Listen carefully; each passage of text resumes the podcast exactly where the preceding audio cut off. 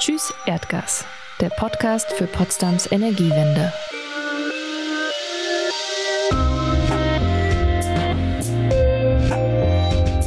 Hey, heute geht es um Klimagefühle. Also Gefühle, die entstehen, wenn man sich mit der Klimakrise beschäftigt. Angst, Wut, Ohnmacht oder Hoffnung zum Beispiel. Was das mit der Energiewende zu tun hat? Ziemlich viel. Denn erst das Gefühl, dann die Aktion quasi. Und jetzt geht's los.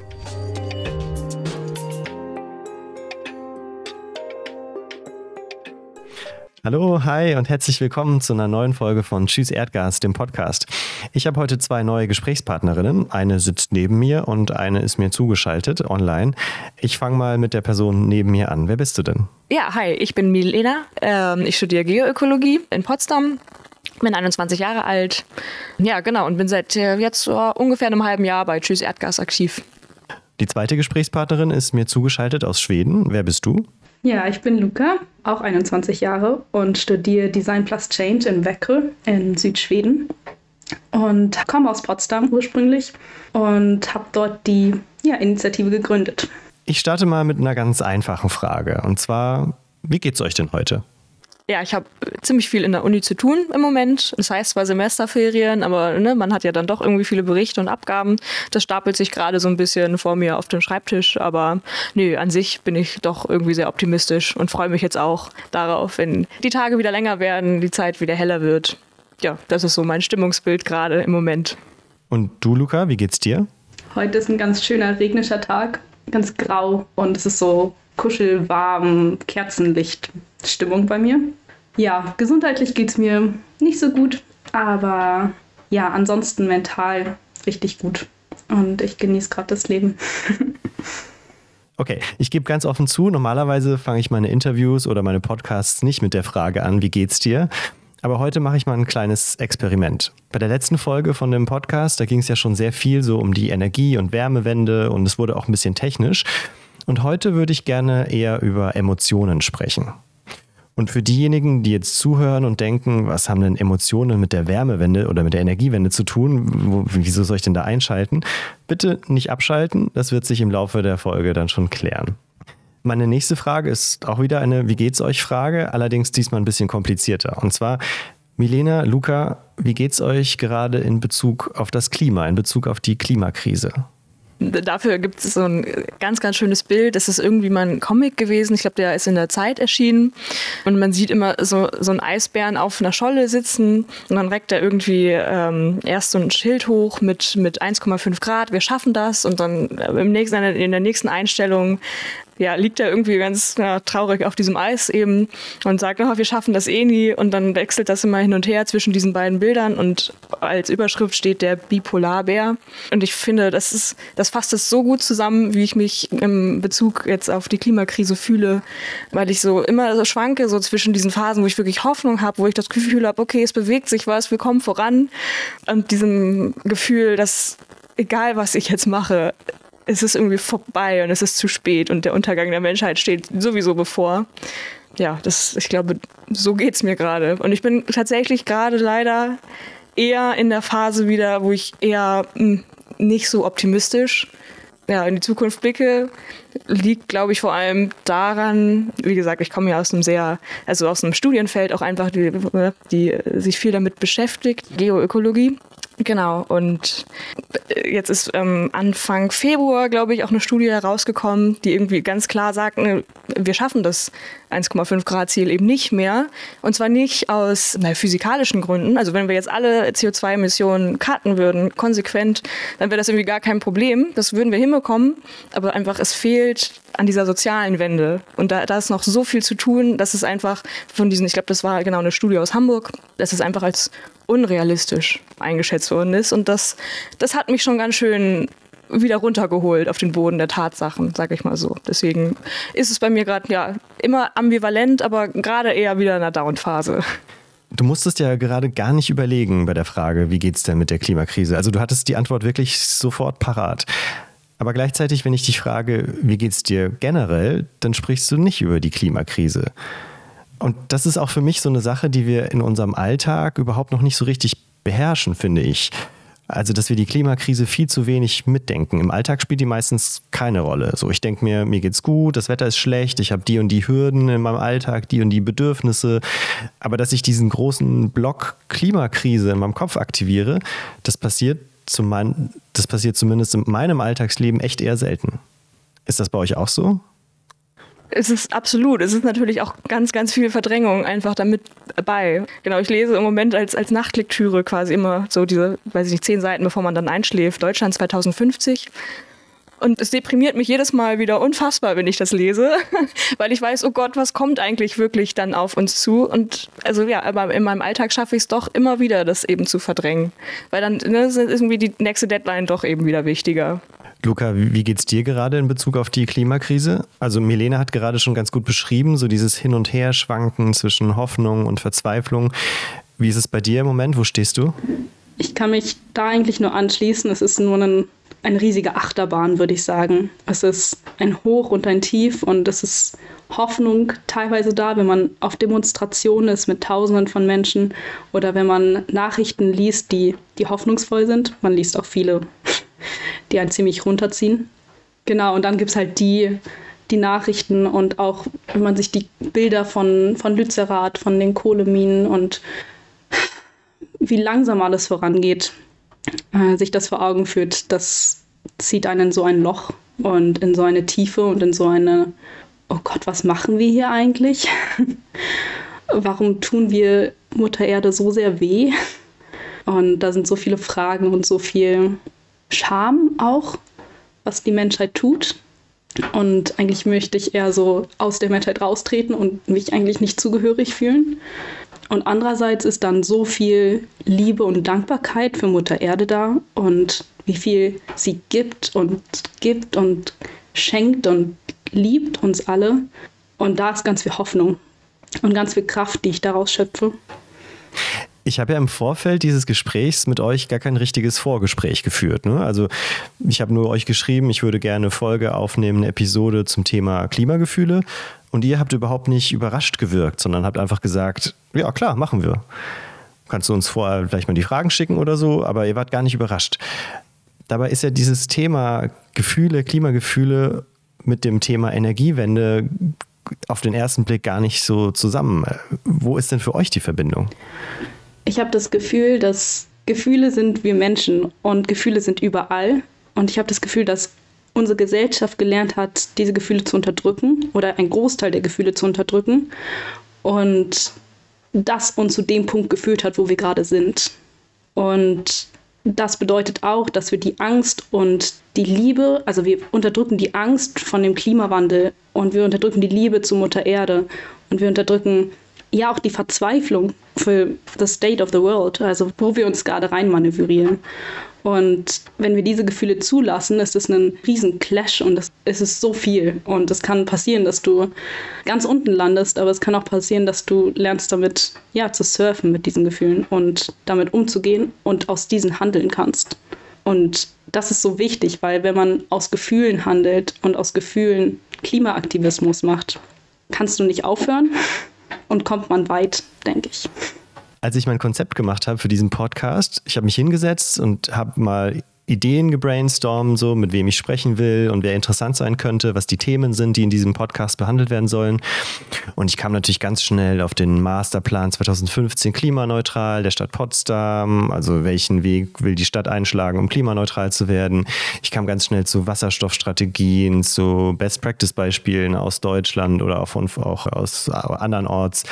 Beispiele, wo es halt geklappt hat, äh, Fragen, technische Fragen der Wärmewende, der Energiewende und so weiter und so fort.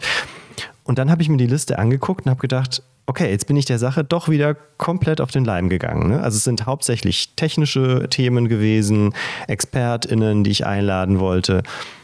Und dann habe ich mich gefragt, warum bin ich denn eigentlich aktiv geworden? Ne? Und für mich ist es ja überhaupt nicht die Auseinandersetzung mit der technischen Seite der Energiewende, die mich antreibt, sondern für mich ist ja total die emotionale Ebene. Und deswegen finde ich, sollten diese Emotionen auch einen Platz bekommen. Habt ihr so eine Lebensphase, an die ihr euch erinnern könnt, wo euch zum ersten Mal richtig klar geworden ist, richtig bewusst geworden ist, wie dringend das eigentlich alles ist? Also wie drängend die Klimafrage ist? Bei mir gibt es nicht den einen Moment. ich bin damit aufgewachsen, würde ich sagen. Ich erinnere mich an die vielen, vielen Morgenen, wo ich am Tisch saß und meine Eltern über die großen politischen Weltthemen geredet haben. Und ich war einfach nur eine Zuhörerin und habe dort still, leise mein Frühstück gegessen und ja, gehört, wie sie sich über die Weltthemen unterhalten. Und das hat einen riesen Einfluss auf mich gemacht. Und ja, nach und nach sind diese Themen in mir gewachsen und diese Gefühle in mir gewachsen. Und ich habe mich angefangen dafür zu interessieren und recherchiert und Vorträge gehalten und auf Demos gegangen und vegetarisch, also mein Lebensstil langsam nach und nach verändert. Und es gab aber nicht diesen einen Moment und es, war gefühlt schon immer da und ich wollte von klein auf Naturschützerin werden. Ich kann mich aber daran erinnern, dass es ab einem gewissen Punkt ich angefangen habe, den Schmerz der Erde zu fühlen und zu merken, wenn ich sie berührt habe, was gerade alles passiert auf ihr und wie viel Schmerz wir als Menschheit ihr zufügen. Und ich habe diesen Schmerz in meinem Körper gefühlt. Ja, und das ist ganz schön schwer, das zu halten, weil es so viel ist. Und andererseits ist, kann ich auch daraus handeln oder habe ich gelernt, daraus zu handeln. Es ist aber nicht einfach. Wie alt seid ihr beiden eigentlich, wenn ich fragen darf? 21. Ja, genau, ich auch. Ich bin 34. Äh, das heißt, ich bin 13 Jahre älter als ihr. Ähm, ja, shit. Ich finde das ganz interessant, ne? weil klar, am Ende ist schon hundertmal darüber gesprochen worden, aber ich sage es trotzdem nochmal, es ist wirklich eine Altersfrage auch. Also ich konnte diese Entscheidungen, diese Lebensentscheidungen, also was mache ich denn nach dem Abitur, äh, welches Studienfach wähle ich, wo mache ich Urlaub, auch so die Jobwahl, ne? die Berufswahl. Ich habe diese ganzen Entscheidungen, glaube ich, komplett unabhängig von der Klimakrise getroffen. Das kam erst viel später und selbst dann war das eher so ein analytischer Blick darauf. Ich habe journalistisch vielleicht dazu gearbeitet oder es kam auch am Rande in meinem Privatleben vor, aber es hat jetzt nicht niemals so die, die Bedeutung gehabt. Und jetzt bin ich 34, bin irgendwie schon ein bisschen angekommen und äh, habe ein Einkommen und einen Job und so. Und ich fühle mich ja trotzdem total überfordert mit dieser Situation, mit der Krise und mit den, mit den Anforderungen, die ich daraus an mich selber ableite, so ein Stück weit. Wie ist es denn für euch? Also wie geht ihr damit um? Ihr seid 21, am Anfang von eurem Erwachsenenleben sozusagen. Ja, Beruf, Studium, das liegt alles noch, noch vor euch. Wie geht ihr damit um? Sehr gute Frage. Nein, ich meine, ich habe mir meinen Studiengang auch danach gewählt, eben wegen dieser drängenden Probleme, weil ich irgendwie mehr Ahnung davon haben wollte und auch dann hoffentlich bald in Zukunft mit meinem Wissen eben aktiv helfen kann. Weiß ich nicht, ob das jetzt Forschung ist oder ob das die Klimakommunikation ist oder wie auch immer. Das, das klingt aber so ein bisschen blöd, weil ich wüsste ja gar nicht, was ich geworden wäre, hätte es die Klimakrise nicht gegeben. So, weil ich mich da, wie gesagt, ja jetzt so sehr unidirektional irgendwie ausgerichtet habe drauf. Äh, was ich aber auch weiß, ist, dass ich, ähm, naja, die Kämpfe, die wir jetzt führen, führe ich nicht mehr unbedingt für meine Generation. Weil das CO2 ist jetzt nämlich eben schon in der Luft. Und das kriegen wir da auch außer es gibt jetzt die bahnbrechende Lösung in den nächsten 10, 20 Jahren, kriegen wir diese Emissionen auch einfach nicht mehr aus der Luft raus. Das heißt, wir verhandeln jetzt eigentlich gerade über das Ende des Jahrhunderts, weil Mitte des Jahrhunderts ist, ist gegessen. Also ich habe manchmal das Gefühl, ich kämpfe gar nicht so sehr für mich, weil ich wäre, ja, vielleicht die letzte Generation, ja, wird schon ein bisschen ungemütlicher, vielleicht auf der Erde, aber ja, ich werde noch keine großen Ressourcen kriegen, hoffentlich, hoffentlich noch keine großen Ressourcenkriege oder so aktiv miterleben. Ich kriege, wenn ich ja, solche Fragen höre oder wenn Menschen so die Generation unterteilen, kriege ich manchmal so ein, so ein Bauchgrummeln von wegen, es geht uns alle etwas an. Und es können nicht die älteren Generationen, ja, macht ihr mal. Es ist euer Thema. Nein, es ist von uns allen. Und das macht mich wütend. Und das ist ein, eine Reaktion, die ich habe. Und eine andere ist, ja, ich schließe mich Milena an. Es ist genauso. Mein, all meine Entscheidungen da ist eine Frage der Nachhaltigkeit, eine Frage der Klimakrise, die ist immer damit drin. Und nach denen entscheide ich, also nach dem Parameter. Und ja, auch meine Studienwahl, also Design plus Change. Plus Change ist der große Teil da drin. Und wir beziehen alles auf Nachhaltigkeit. Das ist eine der größten Fragen in dem Studiengang. Ich weiß nicht so ganz, wie ich genau damit umgehe. Es ist, es ist einfach, wie Milena sagt, ein Teil von mir. Und es wird ein Teil von, von unser aller Leben sein und auch von den kommenden Generationen. Bernd Ulrich von der Zeit hat das mal so formuliert, also wer will ich denn eigentlich sein? Oder ja, kann ich mich noch im Spiegel anschauen, wenn ich das oder das, das mache oder das nicht mache?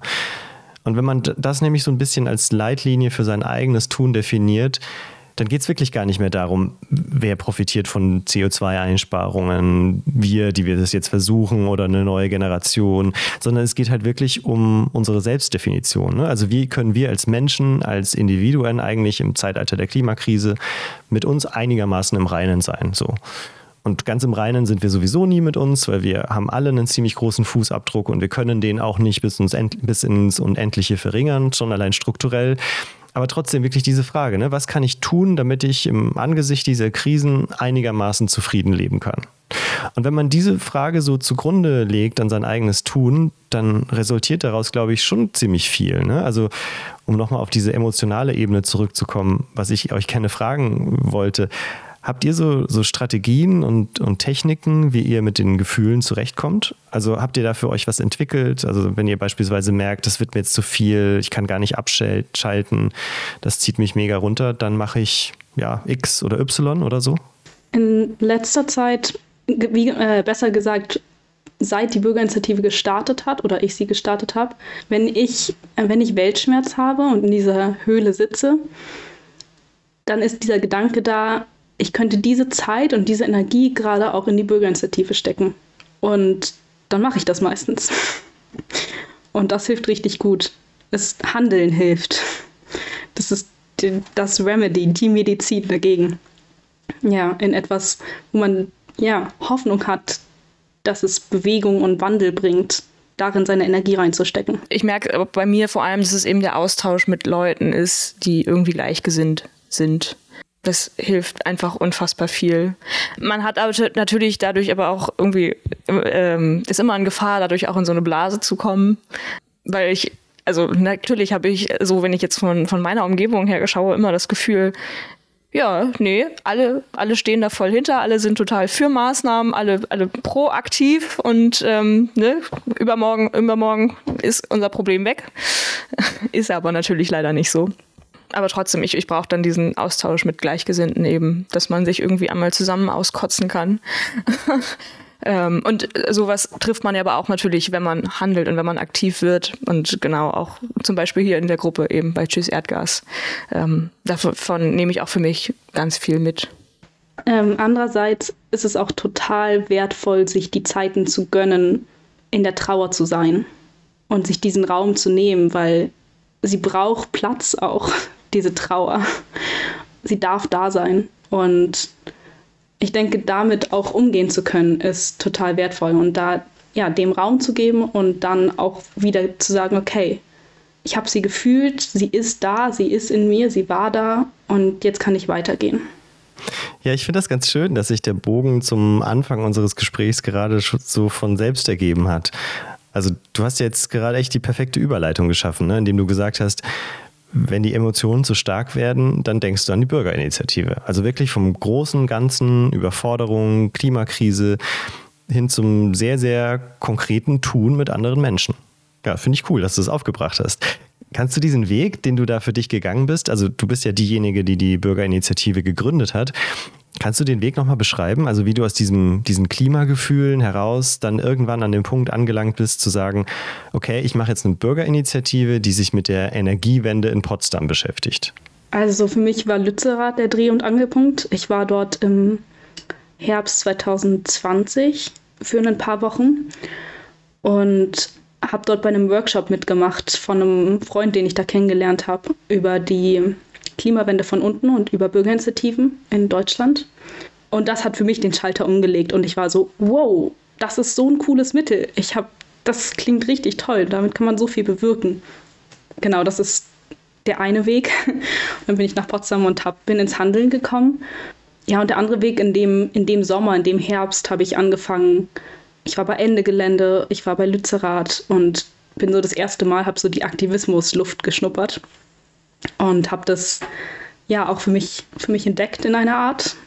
Und andererseits war es auch mein Wunsch, es klingt jetzt blöd, aber langfristig an etwas zu arbeiten, was Veränderung bringt. Und ich denke, die Bürgerinitiative ist ein unglaublich gutes Mittel, wo, wenn man langfristig dort Zeit und Energie reinsteckt, wirklich was Veränderung, ja, was verändert in der Stadtpolitik und es mir Hoffnung gibt.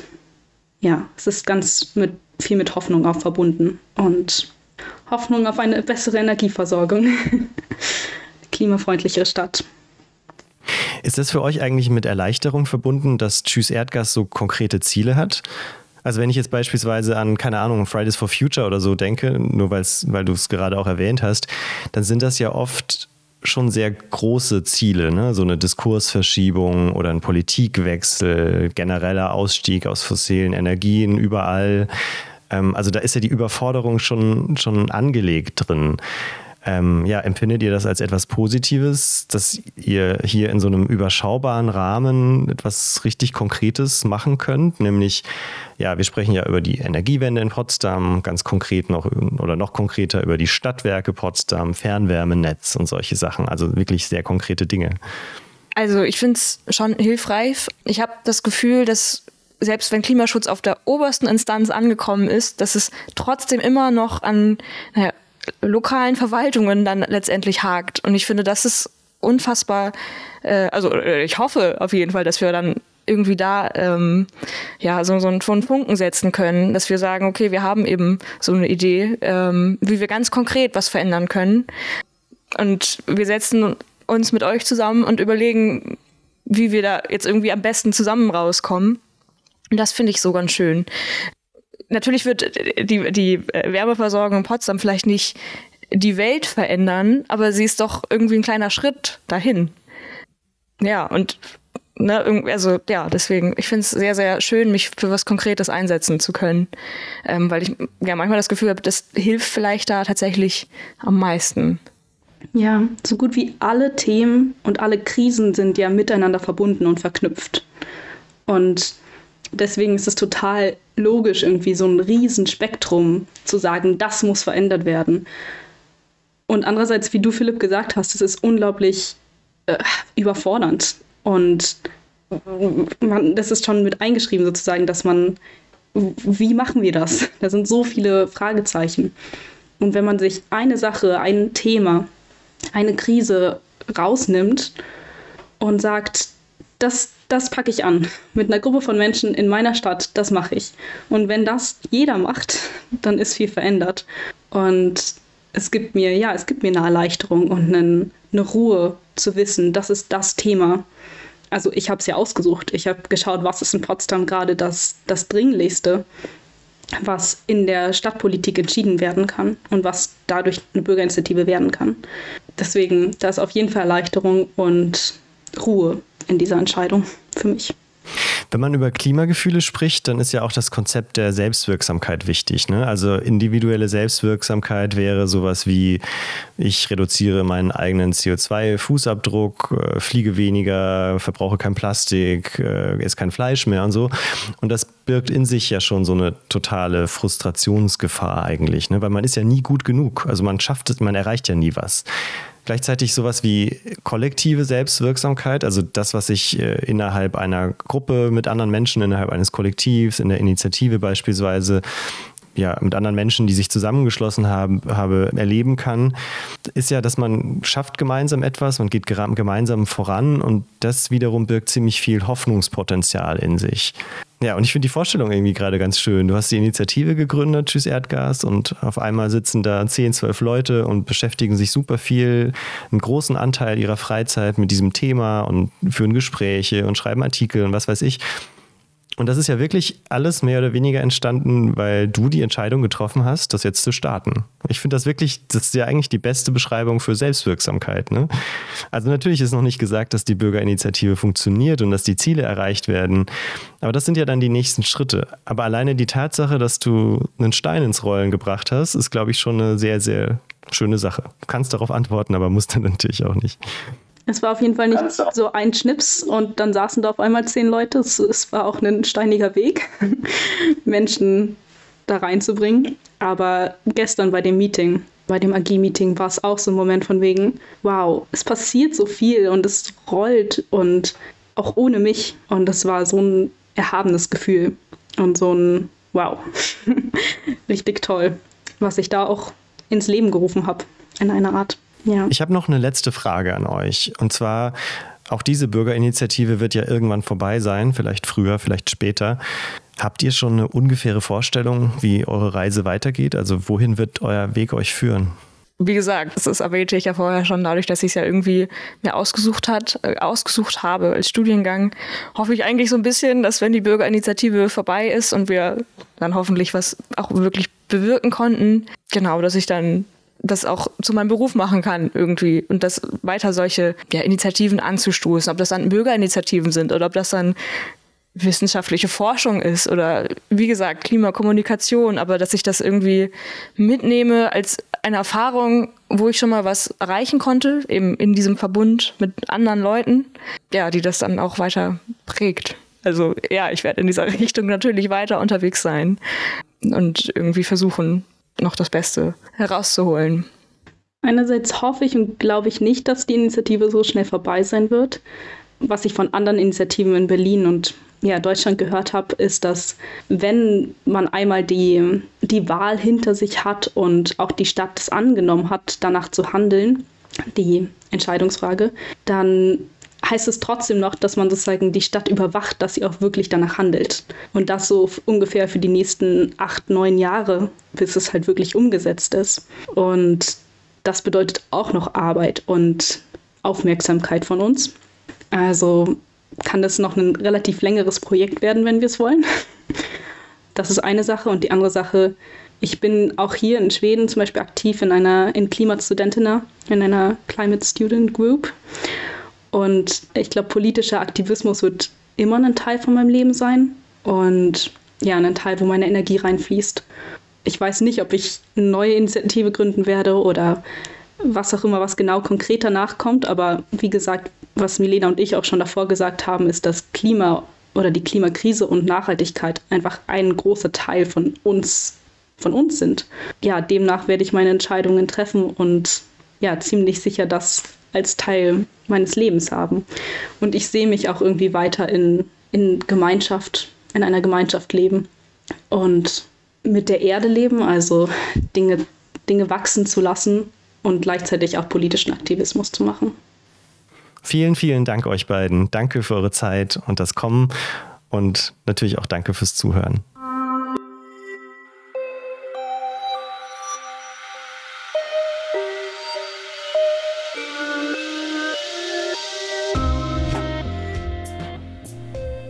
Das war's für heute. Danke fürs Zuhören. Wenn es euch gefallen hat, dann abonniert den Podcast am besten, damit ihr keine Folge mehr verpasst. Und empfehlt ihn auch gerne weiter. Danke und bis bald. Tschüss Erdgas, der Podcast für Potsdams Energiewende. Mehr Infos unter tschüss-erdgas.de.